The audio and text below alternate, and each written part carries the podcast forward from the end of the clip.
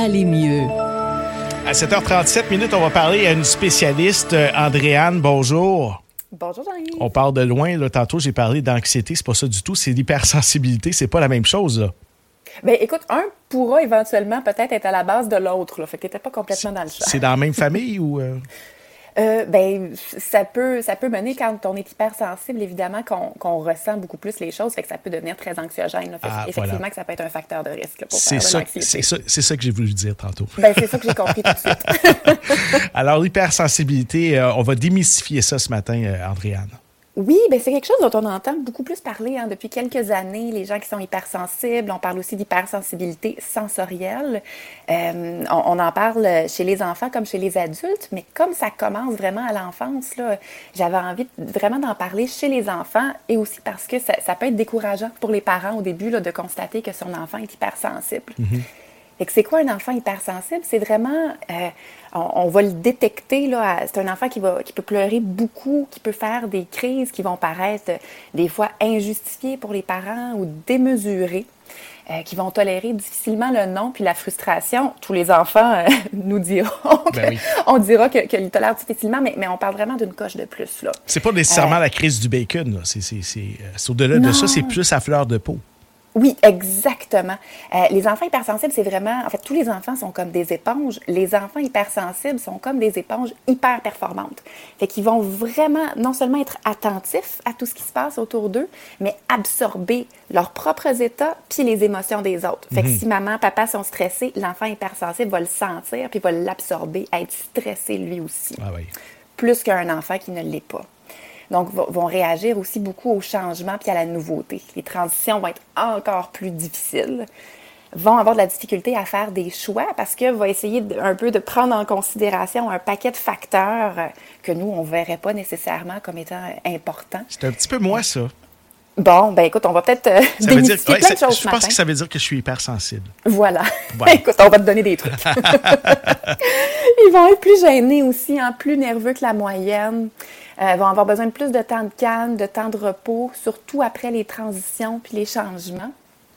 Puis on peut aussi être hypersensible au niveau de tous nos sens. là. Fait que souvent, ça va être des enfants aussi qui vont réagir plus au bruit fort, à certaines odeurs, aux lumières intenses, puis à la texture. Combien de parents, de parents me parlent de- d'enfants qui sont tellement pas capables d'endurer certaines textures de leurs vêtements. là. C'est la fin du monde. Ça peut être lié à de l'hypersensibilité sensorielle. Qu'est-ce qui cause ça? Est-ce que c'est génétique ou euh, on est avec ça? Comment, comment ça arrive, tout ça? L'hypersensibilité, ça vient d'où? Ben, c'est un heureux mélange, en fait. L'hypersensibilité, là, c'est vraiment relié au tempérament. Puis on a longtemps cru là, que le tempérament, on, on est avec notre tempérament, puis euh, merci, bonsoir, c'est pour la vie.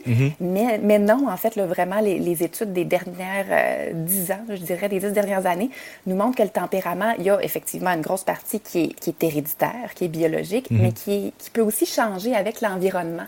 Il y a un gros impact de l'environnement sur le tempérament. Donc, euh, un enfant va naître avec un certain bagage au niveau du tempérament, mais après ça, la façon dont on interagit avec lui, donc les pratiques parentales, la sensibilité, euh, les gens autour de lui, comment, comment ils vont se comporter avec lui, la santé mentale de ses parents, même les expériences là, que sa mère peut vivre pendant la grossesse peuvent vraiment influencer son tempérament. Ça, ça se passe Donc- entre 0 et 5 ans, généralement? C'est là Oui, l'âge critique? exactement. Oui, exactement. Donc, c'est vraiment pas coulé dans le béton, ce qui est une bonne nouvelle. là. Fait qu'autant, ça peut être très décourageant de voir un enfant qui, qui réagit de façon très intense à diverses situations. Autant, mais le le message à retenir, c'est on, on peut faire, on peut mettre des, des interventions en place, puis changer la situation, vraiment diminuer les réactions euh, émotionnelles. là. Ça se travaille. Alors, ça se travaille comment? En fait, il faut vraiment se rappeler là, le mot-clé, comme je disais au début, c'est comme des éponges, les enfants. Donc, puis nos enfants hypersensibles, étant les éponges hyper performantes là, dont je parlais, vont bénéficier encore plus d'un environnement positif, d'un environnement soutenant. Fait qu'on va aller faire des, vraiment des interventions dans l'environnement, autour d'eux, pour les aider. Par exemple, euh, ils vont avoir, comme je disais, des réactions émotionnelles bien intenses. On va les aider non seulement à reconnaître leurs émotions, mais à les identifier. Du moment où on arrive à mettre des mots sur ce qui se passe, on ne vient pas de trouver de solution, on règle rien, mais on vient de diminuer l'intensité de ce qu'ils vivent, puis tout l'aspect inconnu, incompréhensible. Puis on essaie vraiment de, de, les valider, de normaliser leurs émotions et non pas de, de les chicaner ou de les blâmer. Ça part de nous, là. Ça, ça, ça, part des parents, là, finalement, puis de, de l'entourage des parents, puis de l'environnement dans lequel les enfants vivent. Exactement. Puis on va essayer de les outiller pour qu'après ça, les enfants puissent euh, avoir leur propre bagage là, pour, euh, pour s'aider avec leurs réactions, pour pouvoir euh, apprendre des stratégies de relaxation, par exemple, ou d'autorégulation qu'ils vont être capables d'utiliser tout seuls. Mais c'est sûr et certain qu'on a besoin de l'entourage, des parents, des proches, les, les éducatrices, les professeurs, etc. Là on veut aussi les préparer d'avance aux transitions et aux changements, euh, des fois même un peu plus d'avance que l'enfant qui n'est pas hypersensible parce qu'ils vont réagir plus. Donc vraiment, euh, on prévient, OK, on va finir de jouer dans 10 minutes pour aller souper, on va revenir dans, dans 5 minutes, ça va être le temps de souper. On, on veut vraiment prévenir pour qu'il n'y ait pas d'inconnu. On, on fait comme à la radio, finalement, on fait des teasers. Exactement, c'est vraiment prêt. Exactement. Euh, on permet des moments de repos puis des moments de calme. Souvent, euh, tu sais, quand justement les transitions, on vient de la garderie, ça a bougé, il s'est passé plein de choses. Ouf, l'enfant va avoir besoin d'un petit moment pour décompresser, peut-être être tout seul, faire des jeux calmes. Euh, vraiment, le soir, après les moments de transition puis de changement. Puis, on peut l'aider justement à reconnaître les signes de surstimulation. L'enfant va devenir plus excité, plus agité, peut-être plus réactif justement euh, au son, à la lumière. Fait qu'on l'aide à reconnaître ça pour qu'il puisse aussi lui-même demander ses moments de repos ou juste aller s'éloigner puis euh, faire des petites stratégies de, de respiration, de relaxation pour lui-même s'apaiser. Donc, on lui dit, quand on se rend compte qu'il devient surexcité, qu'il est stimulé, on lui dit Ah, tu vois, tu, commences à devenir excité. C'est ça? Oui. Puis on l'invite à, observer dans son corps comment ça se passe. moi, je, souvent, je vais attirer leur attention, par exemple, sur leur cœur. Est-ce qu'il bat vite? Est-ce qu'il bat lentement? Ah, OK. Quand ton cœur bat vite, ça veut dire que tu es excité, entre autres.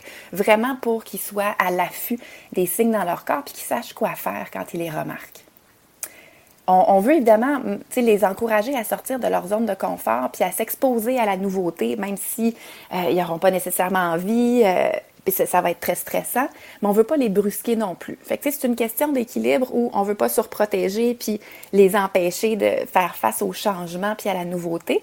Fait qu'on veut les encourager, mais euh, un petit pas à la fois. Je dis souvent, s'exposer, les exposer à de la nouveauté, c'est comme monter un escalier ça nous prend un pied bien ancré sur une marche, qui est notre zone de confort, puisqu'on connaît. Puis là, l'autre pied, on va le lever dans les airs, puis on va monter sur la prochaine marche. Est-ce qu'un adulte qui, qui, a peur du changement, qui n'aime pas le changement, ça, vient de l'enfance?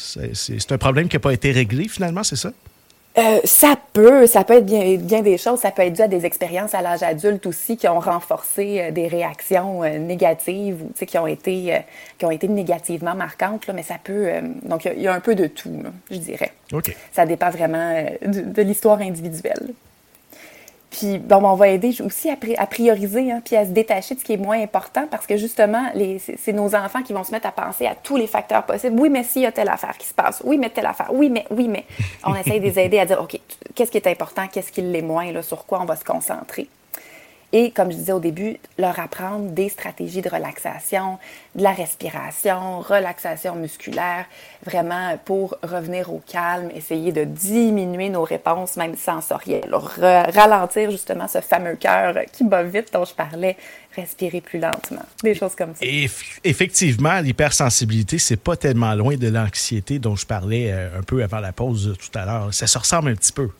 Ben oui, exactement. Puis souvent, ces enfants-là vont devenir possiblement anxieux plus tard. Mais si on met toutes ces petites stratégies-là en place, puis qu'on donne euh, des, des, petits, un petit coup de pouce à nos, à nos éponges, ben on, peut euh, les outiller puis éviter que ça se transforme en anxiété plus tard. C'était fort intéressant, Andréane. Comment on fait pour euh, vous joindre si jamais on a des questions supplémentaires concernant l'hypersensibilité, l'anxiété ou tous les autres petits problèmes comme ça que les enfants peuvent avoir?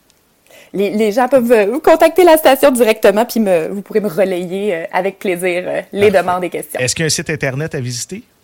Euh, pas pour le moment, non. On va travailler, on va travailler là-dessus. On va trouver quelqu'un qui va t'en faire un. Merci beaucoup, Adriane. Merci. Ça a été un plaisir de te parler, puis on se retrouve très bientôt ici au FM 103.3. Avec plaisir, merci. Salut, bye bye.